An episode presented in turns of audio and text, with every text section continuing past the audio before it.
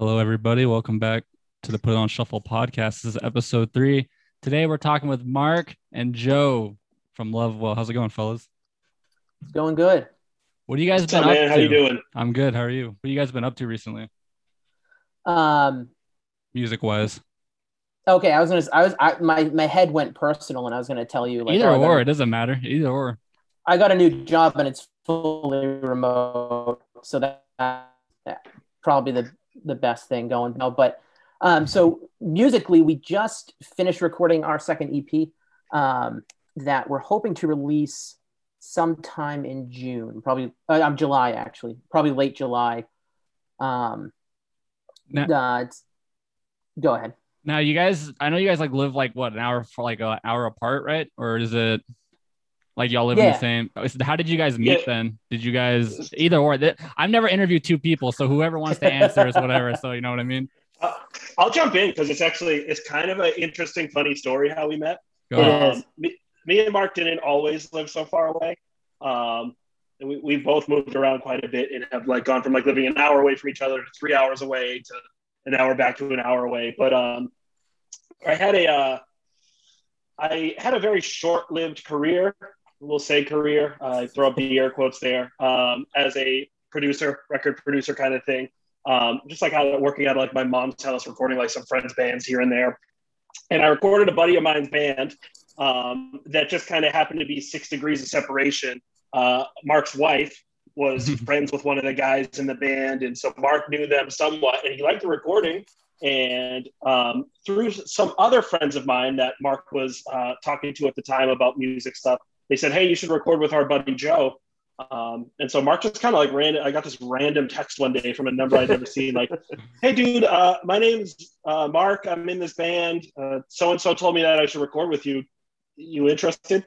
And that was kind of how we met. And so we recorded the album. It was a great time. I loved the music that Mark made, and we just kind of became friends from there.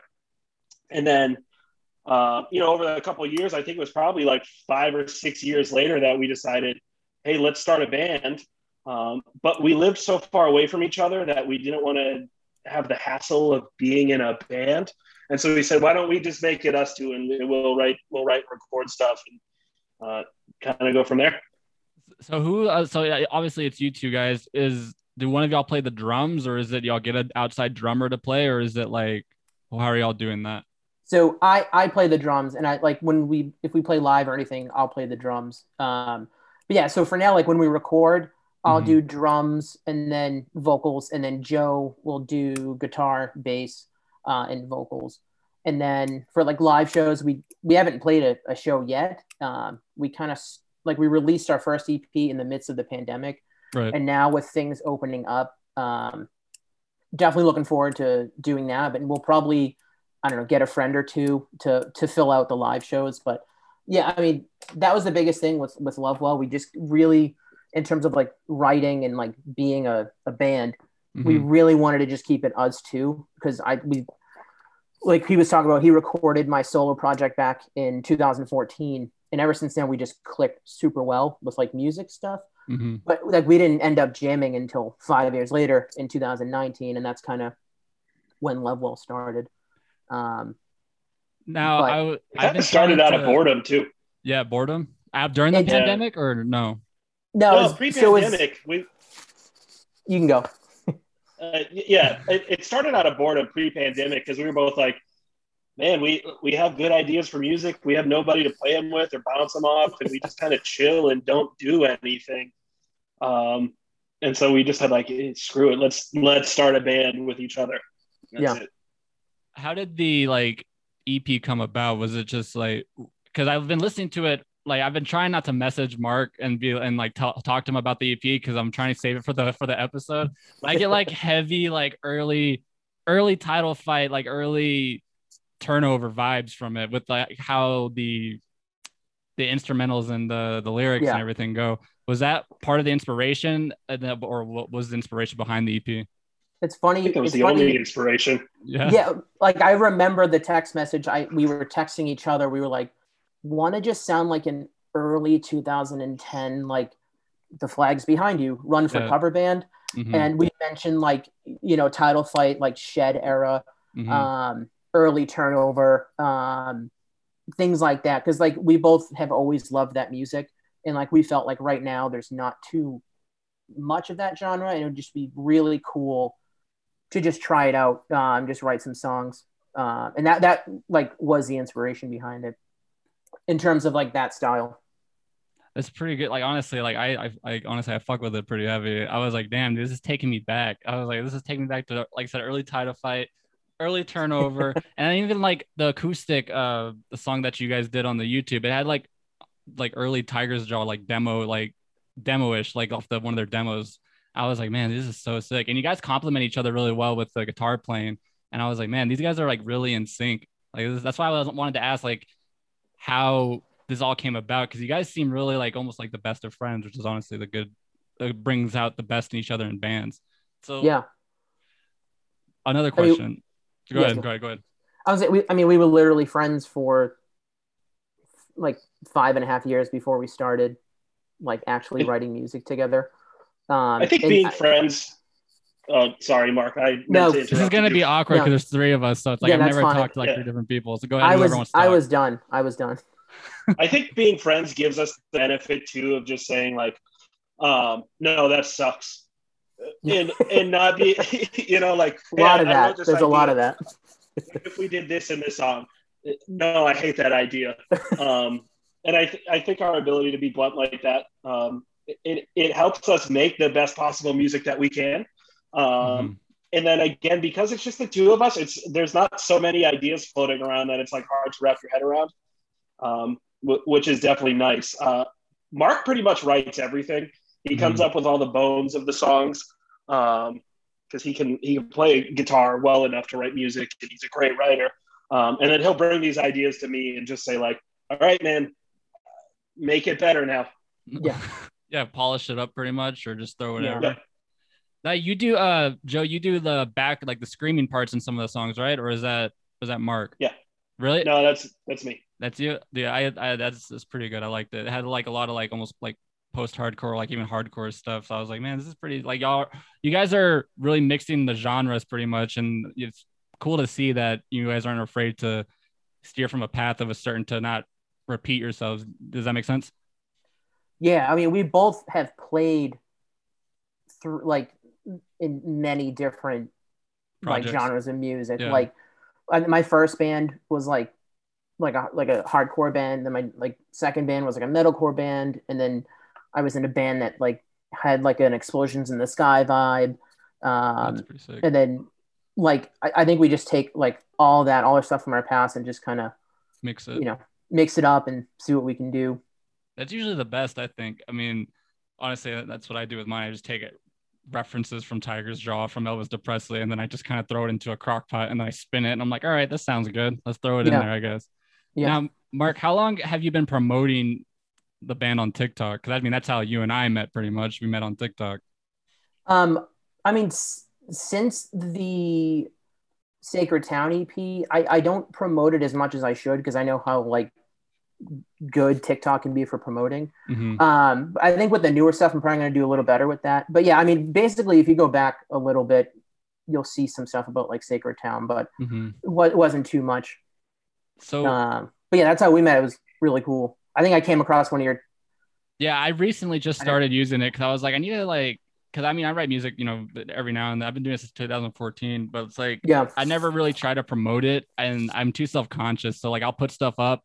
I'm like, go listen to my music, but then I'm like, oh, this doesn't sound good. And then I'll delete it and then I'll try to re-record it. And I'm like, oh, this doesn't, I can't. I'm just self-conscious about my music. So yeah, I just started like trying to like, I guess promote it more, even though I'm just kind of like, oh, like I don't really like doing this. But yeah I guess that's my I guess my downfall is I can't promote my stuff because I hate it. I don't know why. Yeah. It's just me. no I'm, I'm it's with- I'm hard to you. do man It Yeah. is. it's very hard to say like look at this thing that i made i want you to listen to it yeah uh, which is i mean nobody will say that but that's what promoting a record is Yeah. just saying hey listen to something that i made uh, it's it's tough to do it's very awkward i hate it that's Yeah. why i let mark do everything yeah. I can't like I yeah I, it's not fun, but I, know, did- you I just just never have know. personality to do it to get on and I mean I'm more of a like I guess like a funny like I do like I have like a my main TikTok account where I do like more like comedy stuff. I'm more like that. Yeah. But if it's like myself, I can't like I'm just this is too awkward. I can't do Yeah. it. And then I'm just this is, I'm self conscious.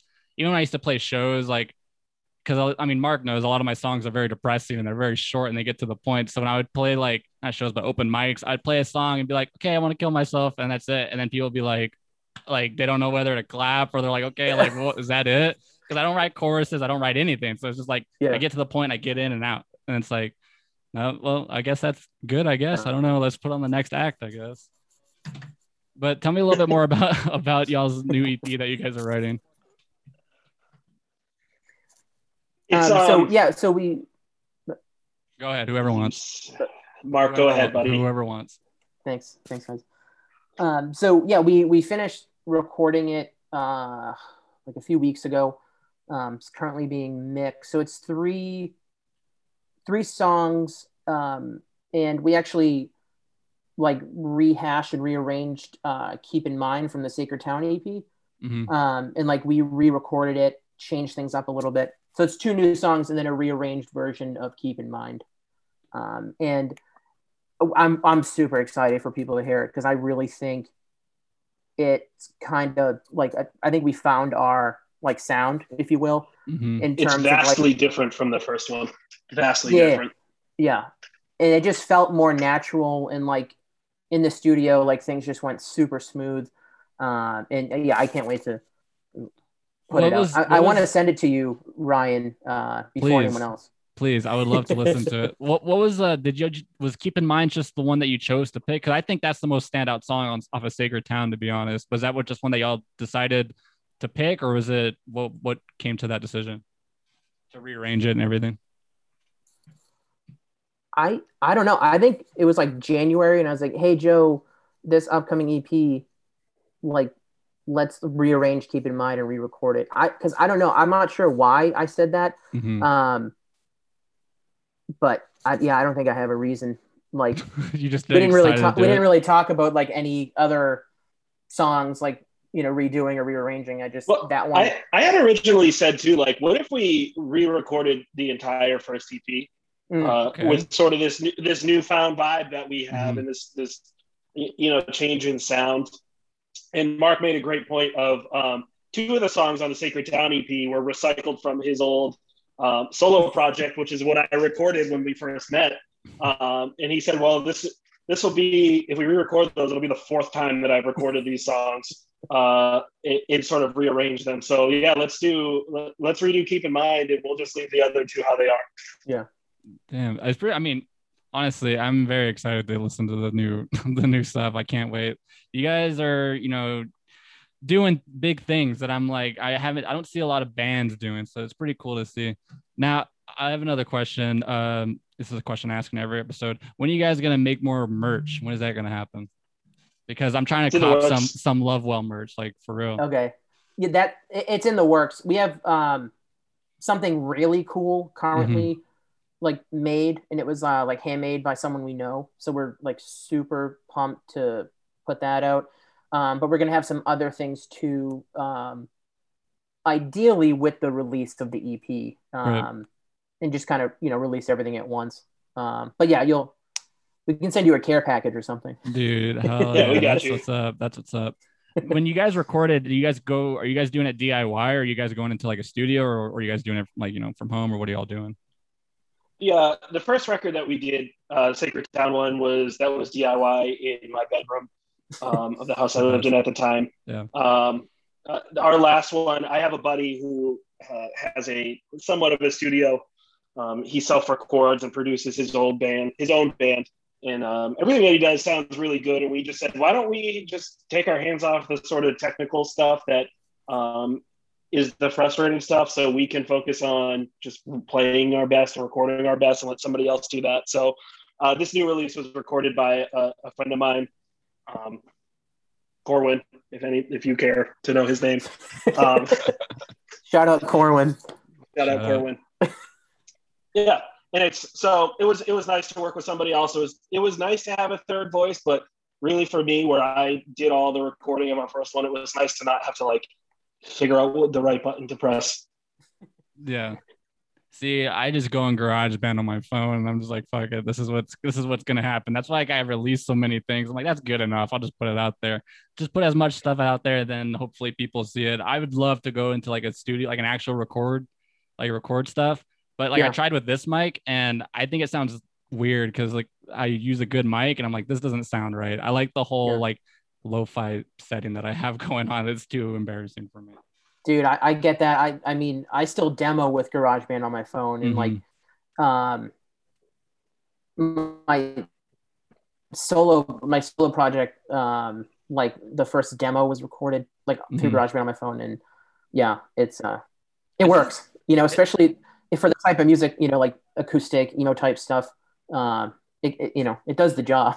It's just a lot of like especially i was talking to some uh spencer on my last episode about like how he goes into like you know i guess fruity loops and there's just a lot of things you have to know like especially what joe said like what button to press and what exactly how things fit. That's just a lot of things i don't think i have time to like figure out. Yeah. Yeah. Now you guys also like covered minus the bear. Like what decided what made y'all decide to cover that was it just like kind of like ah let's do a cover or was it you know a spur of the moment so that was that was Joe's idea. Um, our original plan was to have a cover on this upcoming EP, Mhm. uh, like for like a digital digital release, and um, it just kind of worked out that we recorded the cover first, like a month before we just recorded the other songs, and we were just like, why don't we just release this as itself? Um, and I think it's going to work pretty well um, you know, because Sacred Town's out, and then we released that cover, which kind of is kind of like a transition that will like help people adjust to like the newer stuff, if that Mhm. makes any sense. yeah that makes sense yeah Um, so it, it just kind of worked out that way. Um, but it was totally Joe's idea to do that song. I wanted to do a built to spill song. Yeah Um, been sick yeah I've wanted to cover this built to spill song for like 10 years and I just haven't because I'm lazy. So I wanted to use I wanted to use Lovewell to do that. And Joe was like, let's cover minus the bear this minus the bear song. And I was like, wow, let's do that. It was yeah, Uh, it was just the right vibe. Uh, Yeah. For us, you know, it came up on shuffle, and I was like, "Oh, we should cover this. This song's sick." Um, I know that Mark is a big minus the bear fan, so um, yeah, that, that's how it came about. And, and to Mark's point, we we went in, we recorded it because we had some we had some dates planned for our EP, and then they kind of fell through, and we recorded the the cover first. Um, and then I had a buddy of mine who I asked, like, "Hey, you want to just like shoot some like B-roll footage? We want we were making an EP and we want to release something." And he shot just like a straight up legit music video for it, and we were like, Yeah. "Yeah, let's let's put this out now because it's a good transition to our new sound or our new sounds, and it also is just like." We put out our EP and then we've been silent since then. So here's something to yeah get, just kind get yeah. people watching again, kind of thing. Yeah, that makes sense. I totally understand that just to get things out there, you know, for people to listen to. Do it now with the pandemic and everything, do you guys obviously you guys been writing the new EP with like during the pandemic. Do you think it's let me see if I can word this correctly. How do you think it's been the process of writing during a pandemic, you know, with everything going on? And do you think it's harder for you guys or do you think it's easier or what are some of the difficulties that you guys had writing this EP, this new one? it was definitely like harder at first, like when the pandemic was like in the unknown stage and Mhm. you know, you know, we we kept it we kept it really safe. Um, and then honestly, what really prompted us to kind of be more productive as a band is that Joe moved closer to me. like That's a when good we did, friend. well, yeah, he just moved closer to me for me. Uh, he doesn't have a family or anything. Um, so, um, so yeah, when we recorded the Sacred Town EP, Joe and I lived two and a half hours away from each other. So um, it took a lot of like planning and and you know, I have family down in Mass, which was a little closer to where he was in southern New Hampshire. So kind of like if when I was visiting family, we would do some recording and do some jamming and stuff like that. But um, I don't know when Joe exactly moved closer to me, but that ever since then, because now he's only like an hour away, we've been Mhm. way more, way more productive, and um, we probably would have been more productive like if there wasn't a pandemic. But Yeah. um, yeah, now that we're closer to each other and things are winding down um, as much as they can be right now with with COVID, um, it just feels like a it feels good going forward. Yeah. We also really we changed the way that we we write um, pre-pandemic with the sacred town kind of stuff. Um, it, a lot of our writing was just us jamming together and like trying to just I, would sit around and noodle on my guitar until Mark went, that sounds cool. Let's figure something out about that. Um, you know, in the early stages of the pandemic, we, and even up until now, we, we haven't been able to do that. Um, and so it took, you know, our changing our approach to where now Mark is just, he sits down with his acoustic guitar and, you know, he'll bang out a song or two in a day and then send them my way. And um, I'll pull up Logic and drop some stuff on it and send it back and forth. So I think just I think that has kind of helped um, yeah. figuring out how to do that from a distance. That's honestly the best. I mean, the pandemic was honestly the best. I mean, it's not good, but it's the best time. Like, hey, if we're gonna do something, we might as well do it now. We have all this time on our hands. You know what I'm saying? Yeah, and I actually, I, I really like this way of writing. Mm-hmm. Like, not not better than jamming, like, but like, it's just since I do like I bring a lot of just like bare bone stuff to Joe. Um, mm-hmm. I can send it to him, and you know, like I said, he pulls it up into Logic, and then he he makes it more, and then he sends it back to me, and then sometimes we'll meet and just demo stuff. Um, and I feel like it's been the most productive way we've been songwriting. So um, it's been cool. We'll probably continue to do that because um, it's just like a little bit. It's like a little bit easier. It's more convenient. Like, oh, I have this, send it right over instead of like, oh, you know, we'll we'll jam this out you know yeah the internet's a great thing for that. I mean you don't have to like set up a time to do band like a band thing. You can just kind of like hey this is what i got so far. Tell me what you think yeah. or send whatever back. It's honestly a lot easier. Yeah, it's also great because yeah especially when it's just us two but it's also great because i don't have to hang out with mark nearly as much as i used to. Yeah that, that goes both ways. That's really sick Yeah, um, I know we probably. I mean, honestly, we like the same music. What have you guys been listening to? Like your own, like, what what, what bands have you been? I, honestly, I've been listening. I think Mark is a fan. I don't know if you are, Joe. If you guys are a fan of Fiddlehead, I know they just released the new record, wow. dude. So good. All I've been listening to. Album of the year. Record's unbelievable. Yeah, like it. Honestly, if you listen to it, it like I, I feel like it goes with their first record. You can listen to them back to back, which is pretty cool that they did like a like yeah. continuation. But what have you guys been listening to? You know, any new bands or anything that you guys want to, you know, say? Any new bands or anything?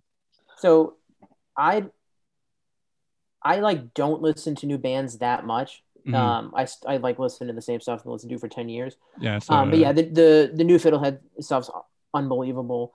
Um, I've been listening to a lot of like Bayside lately. Um, mm-hmm. a lot of lot of CKY, like a lot of okay, CKY. Yeah. Now I just want to I want to quit Lovewell and start a CKY cover band. Um, do, do it. It'd be sick. And you guys then, just do it and just like, hey, let's abandon Lovewell. Let's just do the CKY project. just rearrange the letters and be like, all right, let's do it. Um, and then yeah, I mean, just like the new Tigers Jaw record, I think is on like unbelievable. So I've been listening mm-hmm. to that a lot. Um, but yeah, you know, that new Fiddlehead record is pretty good. New Tigers Jaw, I, I I liked it a little bit. I mean, it was pretty good. I like, you know, I thought Charmer was their best album to be honest. Uh, and then I I don't know. I, I, miss Adam in the band. That's just that's just my personal opinion. Yeah. As, as I miss. I think he brought a lot to the table with his writing and everything. Yeah. Um, yeah, I'm I'm the same way. I listen to the same stuff. Like like recently, I've been listening to a lot of. I mean, obviously you're band, but I've been listening to a lot of just like a lot of you know trapped under ice, a lot of like hardcore mm. bands like that. That's usually what I listen to. It's constant repeat, but it usually goes from like System of a Down to like 90s rap, like Wu Tang. It's just like it's almost like a manic thing. It's just like oh, let's yeah. go here, let's go here, let's go there. But yeah, it's pretty, it's pretty cool. Yeah, I fuck with the new Tigers Jaw to be honest. But I think one song that I liked a lot, I can't remember it. Um, hold on, I gotta look it up because it's gonna bother me. Uh, Joe, what have you been listening to? While I look this up real quick. You know, I, I'm in the same boat as you guys. I, I don't. First of all, I don't know how to find new music anymore. Uh, yeah, yeah. It's so like I, I listen to the same. What? TikTok's good for that. The only new music I've discovered is because of TikTok. exactly. That's Uh, honestly. I, that's I guess I'll never discover new music then. Joe, you, you got to get on the TikTok game, man. That's all you got to do. Like it's Yeah, it's- Joe. You just got to go with the times.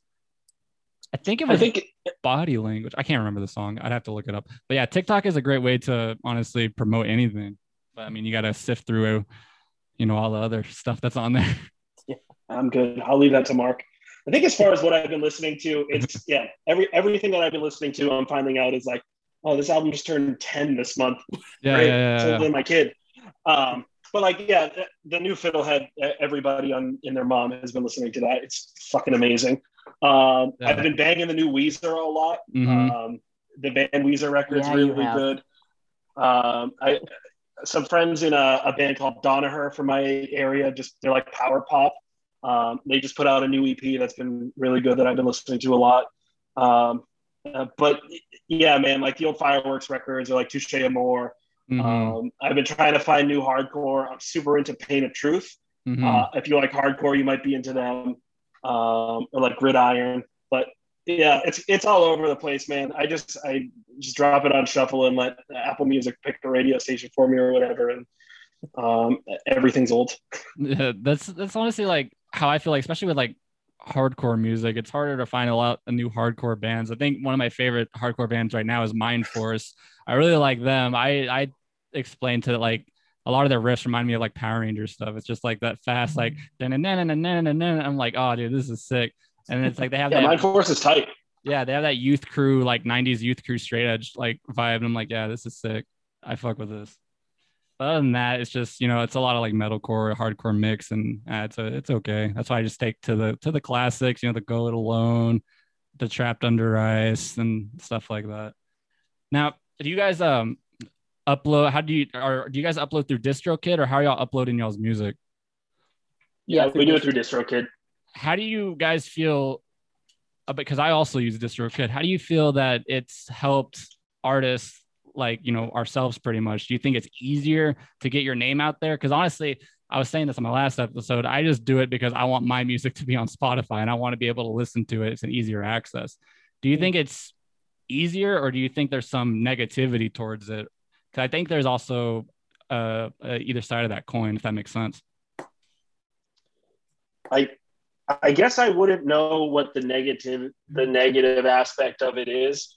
Mhm. Um, it's it's made everything that we've done super easy.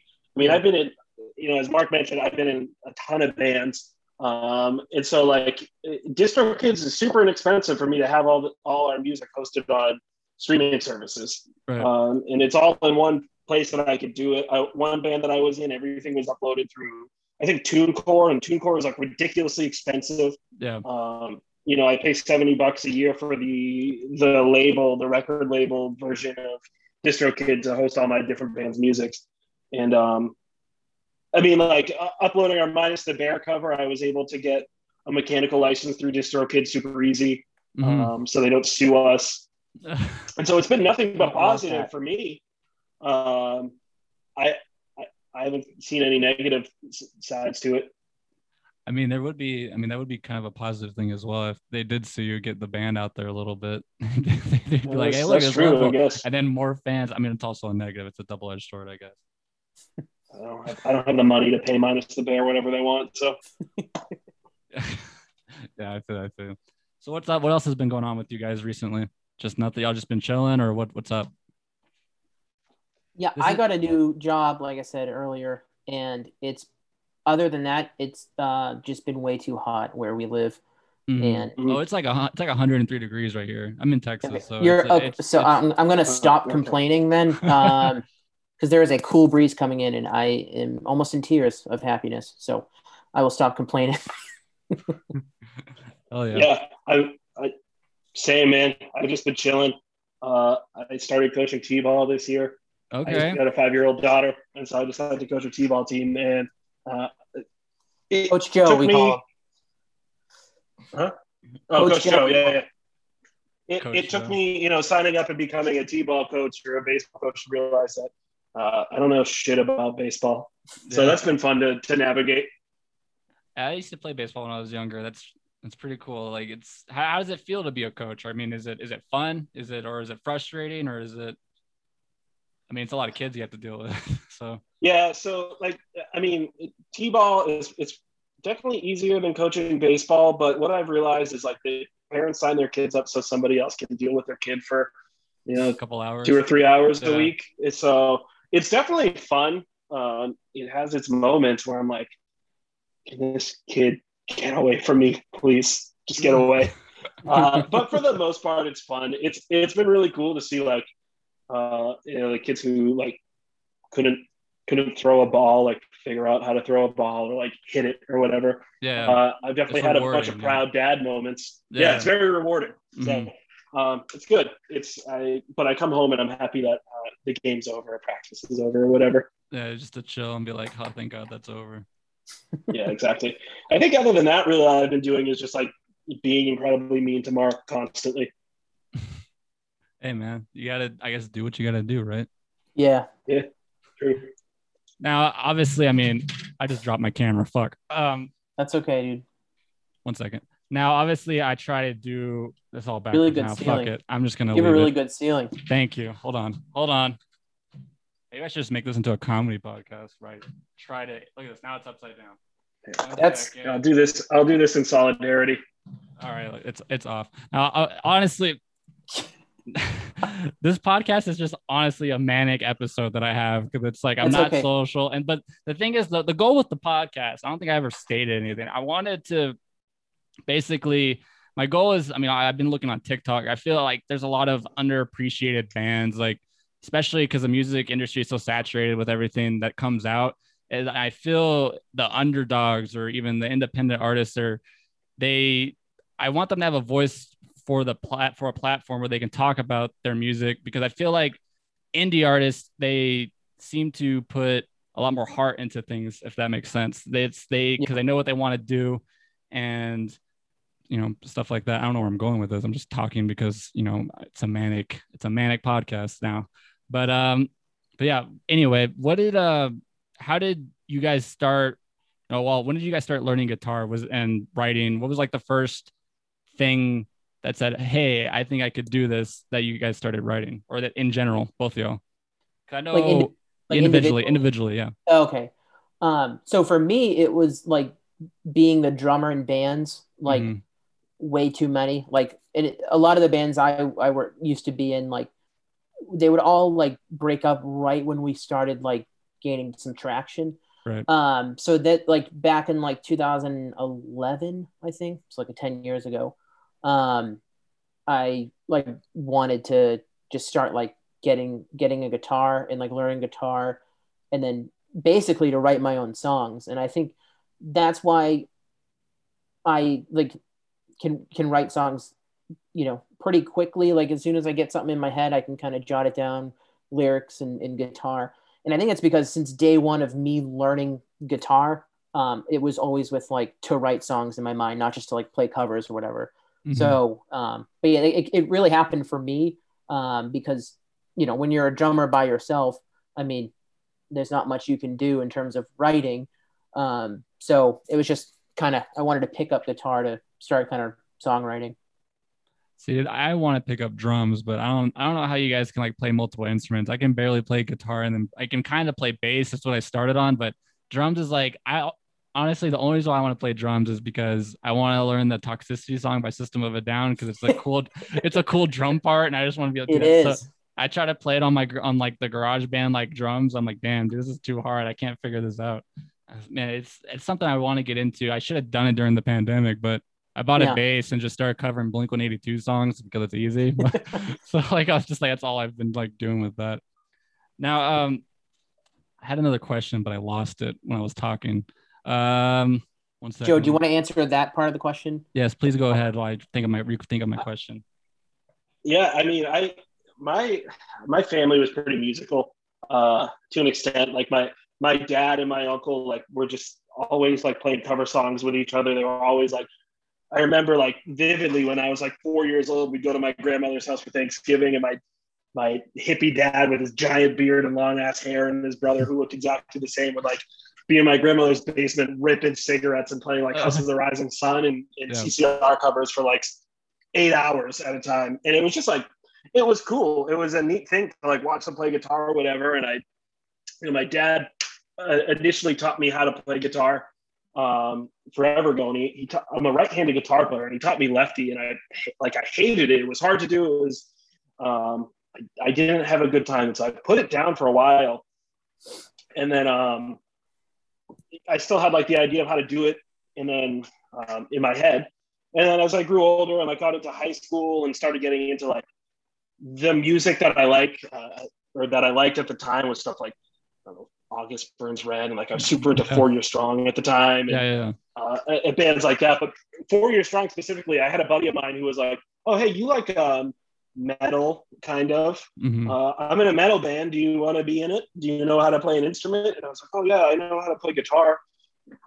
Not good at all, and I hated it. And he was like, "Oh, well, uh, we need a bass player. You want to play bass?" And I just said, "Sure," and kind of figured it out. They sent me Yeah. like all the music on Guitar Pro or Tablet or whatever it was at the time, and I just like sat down with a, a bass that I bought for like fifty dollars and learned it.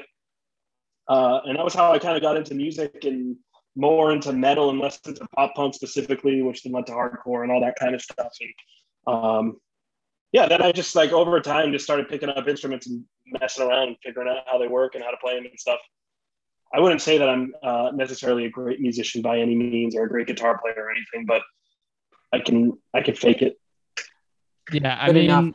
I can enough. I can relate to that. I mean, like I've been saying on this podcast, I learned from Blink 182 songs. They're all just rising root notes. So I just figured out songs from there, and I was like, oh, okay, I can play guitar now. This is easy. Yeah, exactly. Once I mean, for me, like I, guitar was too hard. I gave up. Then I learned the bass, and it was easy enough to just transition from bass to guitar after that. Especially like the stuff that we play, everything's drop tuned anyway, so it's Mhm. it's you know it's easy to do. How do um do you guys deal with, I guess, not like I would say, I guess, writer's block. I mean, everyone deals with that, but do you find it hard not to try and repeat yourselves with songs, or how does? Because I have a lot of. I'm just gonna keep relating because I mean, I'm also make music. I have a lot of trouble with, you know, thinking of new concepts. I mean, I can't write choruses for shit. I can't write any chorus. I've never written a chorus in any of my songs. Like I, I'll honestly like I'll, I'll I'll ah. run off for one word and be like, all right, that's good enough, and then just kind of go with that. Do you guys, how do you guys deal with writer's block and you know everything like that? Um, for me, I usually just try to think of like a song I'd want to hear hmm and like kind of go off that, and that usually keeps it new and fresh in terms of like not being repetitive. Um, because you know I know the songs we already put out, and I know the songs I'm like currently we're currently writing. Mm-hmm. Um, so I do try to like, oh, I want to, you know, let's let's write a like a D beat song, you know, faster Yeah. song. You know, let's like write a s- slower song with you know some intensity or whatever. Um, so that's kind of like that's the first thing that pops in my head. Um, and then sometimes songs are influenced by like a like a melody or, or, or lyrics I've written or something like that. But most of the times it's just me like thinking like, oh, I kind of want to write this type of song, and then kind of figuring out guitar stuff and then figuring out some some lyrics. Um, but that's that's usually how I go about songwriting. Was there any song off of Sacred Town that was just like we were stuck on it and you couldn't figure out like how to finish it, or did they all just come pretty naturally? I think they came pretty pretty naturally. I mean, obviously, two of the songs were my, some old songs I wrote, but Mhm. then so Brave Face and Keep in Mind were the the new songs, and I I think I don't think we had any problems like it was just kind of smooth sailing. finishing them. I don't remember. It was like two years yeah ago. i think I, I vaguely remember and i think that you know, we would we would write parts or whatever and when we got to the point where we were just kind of stuck Mhm. we said all right that's the end of the song Yeah, yeah, yeah. yeah I feel that. that Yeah, like, yeah, I, I definitely Which feel is- that. i appreciate the simplicity in it um i i there's so many songs that i listen to and i think like oh this is good and then i keep listening and go okay this is long this could be a this song could be a different song Mhm. Why didn't they make this two songs? You know, um, and so I appreciate the simplicity in like a you know a short two two and a half three minute song that's like maybe a little bit repetitive, but it's not all over the place. Um, one of my old bands that I was in, it's funny if, if you go through and really listen to it, um, Mhm. you'll realize that it's just the same riff over and over and Yeah. over again with a different drum beat behind it. And I think Yeah. it's kind of the same approach that we took to Lovewell, um, but also with sort of your traditional pop song structure of like first chorus, first chorus. what do you what do you guys see yourself like doing in the future with this band? What's the future of Lovewell besides you know e- you know the new EP coming out? What what are some big plans that you guys got? Do you guys have any, or are you guys just going with the flow? Our big thing that we've talked about is releasing a full length, and that's kind of the next thing we want to do. Um, obviously, play some shows, um, and you know, do some like digital stuff, some videos and stuff like that. But I think our like next like goal is um, to to you know write and record and put out a full length. Um, I already I I mean I already have written like probably like five or six songs, um, just like kind of the the bones of it. Um, that it'll, it'll be cool to demo soon with with Joe. Um, but I think collectively that was the one thing we've talked about that that's definitely like the next thing we want to uh, do. Uh, probably like you know 2022 at some time. Yeah, I don't. Th- it, Go ahead, Joe. I was gonna say we don't like. I think that's really it. We just want to. We just want to release music, like maybe make some cool merch or like albums with cool album artwork and stuff. We have no real desire to tour. Mhm. Yeah. Um, We're, like, old. extensively. Yeah, Yeah, Yeah, yeah.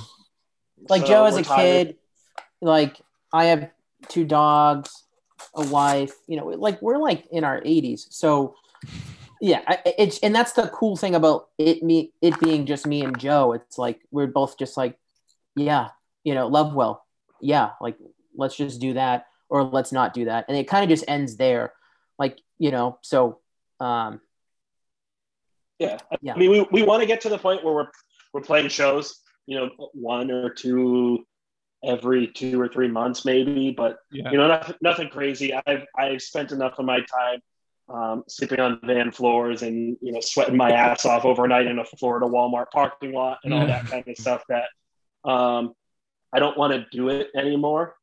And I I think Mark's probably sort of on the same page. So if we can, if the show's in a place that we can uh, sleep in our beds that same night, we're down to do it. But other than that, we just want to write music that we like, music that we want to hear, um, and just put it out for other people to hopefully like and hear it, or hopefully they hate it. And yeah. Ideally they hate it so much. They become fans. Like I hate those bands so much, but I can't help but like them. They're just doing That- it so well. Yeah, that yeah, is our or like yeah. I hate I hate this band so much. I hope they never come to my town. Don't worry, we won't. They'll get what they want. That's perfect. Mhm. I mean, a lot of bands like now they're doing. I mean, especially with the pandemic, they're doing a lot of digital stuff. So they're doing digital shows and everything. I mean, what are you guys' thoughts on that? Would you guys think about doing that, or I mean, that's a thing where you get to sleep in your bed, you don't have to travel, or is it like, what do you guys think of, about that? Yeah, Yeah, I'd be down. about it recently. Mhm. um, about doing something a, a small uh probably not a live stream we're not you know we're Yeah. not technically savvy enough to figure out how to do one of those but similar to like an Audiotree live session kind of thing where Yeah. i don't know we'll do i told mark we should just do it in his living room because his house is kind of cool looking Yeah. um but just like us with acoustic guitars and i don't know a couple different camera angles and Yeah. uh, decent quality recording and people can watch that Hell yeah, dude, that'd be sick. I mean, I I'd pay to, to watch it, bro. You know what I'm saying? I'd pay. I I mean, you what you could do honestly is just make the video, start start a Patreon. Honestly, How much would you pay? I'd give I'd I'd give you guys like at least a good forty dollars to see it. that's, that's way too much. The price no. is it's free. See, see, okay, see, I'm a, I'm a, I don't know what it is. Like, I, for example, like when Kublai Khan came uh, to like town, they needed money, like, and their shirts like way too expensive. I don't know why their shirts are so expensive, but they came and like they, uh, I, I guess I'm a giver. I don't know. They had no money like for their, no one was giving them tip money for gas. So I gave them like literally like $70. Like, here you go, guys, take that. Like, I can't afford their shirts were very expensive. Like, just take it. Like, I can't, I can't afford any of your shirts. And they were like, oh no, here. And they just gave me one for free. And I was like, oh, sick, dude. And like one of them, like I don't know where it is. I think my ex, my ex-wife actually took it and stole it, but it was a pretty cool Oh, shirt. man. It said like Texas trash on the back and had like a big middle finger. And I was like, oh hell yeah, this is this is I what's just, up. I just need to clarify something. You gave them seventy dollars Yes. because you could not because the Yes. shirts were more money their, than their seventy shirts, dollars. Their shirts were expensive. I don't know what it was. Like it Ryan, was. for seventy dollars, I would give you my truck. I mean, that is a little. I don't know what it was. If They were expensive. I think it was a crew neck or a jacket. I don't know what. I think it was like taxed or I don't know what it was, but it was super expensive. I If it think I was a wanted- jacket, that that's getting to make a little, almost sense. But like, even a crew neck, I think we sold our crew necks for like 20 like, it was like 25 or 20 bucks i think i saw it was saw- thirty, and then I, think we put them on sale. and then we put them on sale. No, See, it don't- wasn't that we felt guilty. I just didn't want them sitting in my house anymore. That Yeah. too, yeah, yeah. This was also like in Just wanna get 2015 so i mean it's pretty vague all i remember is that i know i gave them a lot of money and they gave me a shirt for free and i know that it was expensive that's all i Okay. remember they were on Okay. on tour with uh, i think census fail this is pretty cool i've never cool. seen census fail so i was like oh hell yeah and they covered uh, a Hatebreed song and i was like okay all right this is pretty Census awesome failed it. Yeah, That's they um kind of buddy straight edge. So I was like, okay, they did. I think they did before dishonor. I don't know what song they did, but I was like, all right, this is pretty cool. But a funny like story about that, like I guess like Buddy doesn't like Texas or what's up with it. But he was like, he was like, um, what's the best thing about Texas? And he was like leaving. And then everyone in the crowd was like, boo. And they were just like yelling and like, boo, they suck. And it was pretty funny to be honest. I was like, yeah, I don't like Texas either. Hell yeah, dude. Yeah, I think a lot of people don't like Texas, bro. Yeah, I hate Texas. I, I hate living here. I mean, I've lived in like Florida and Louisiana, and those places are like 10 times better, to be honest. I, hate- I hate living in Texas. Uh, but Some of the anyway, worst nights of my life were spent in Houston, Texas. oh, dude, I've, I've, I have family in Houston. I've been there like once, and like my skateboard got stolen, and I was like, okay, but like this is pretty cool. I love it. What a great welcoming to Houston Must- that my skateboard must have been got Paul stolen. Wall. Dude, probably. Honestly, maybe it could have been. Now I'm gonna go listen to Paul Wall after this. Thanks, Joe. There you go. There you go. You guys should just do a Paul Wall cover. Just get grills. You know what I'm That saying? would be that would be sick.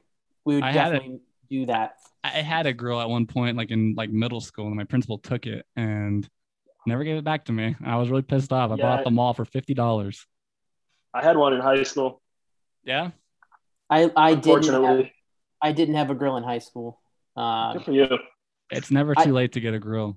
That's true. I could have probably had one in elementary school because I was like heavy into like heavy into rap in elementary school. Mhm. So that's that was probably the time I would have wanted a grill. Um, but I just a lot of plain white tees. That was the thing. Yeah. Like not the band, the song, like in my white tee, like that. You know what I mean? Yeah, yeah, yeah. No, I got you. I, I'm, I got you. I understand it. I get you. Well, guys, we're coming at the end of our time. Is there anything that you guys want to plug or anything besides, you know, the new EP? This is your time. Anything you want to say? The floor is yours. Shout out Corwin. I Yeah, shout out, it. shout out Corwin. Also, Shout out Corwin. shout out Brian Marchalitis. Please don't yell at me for skateboarding in the parking lot. Shout out Um, Brian. He's like life's landlord, Brian.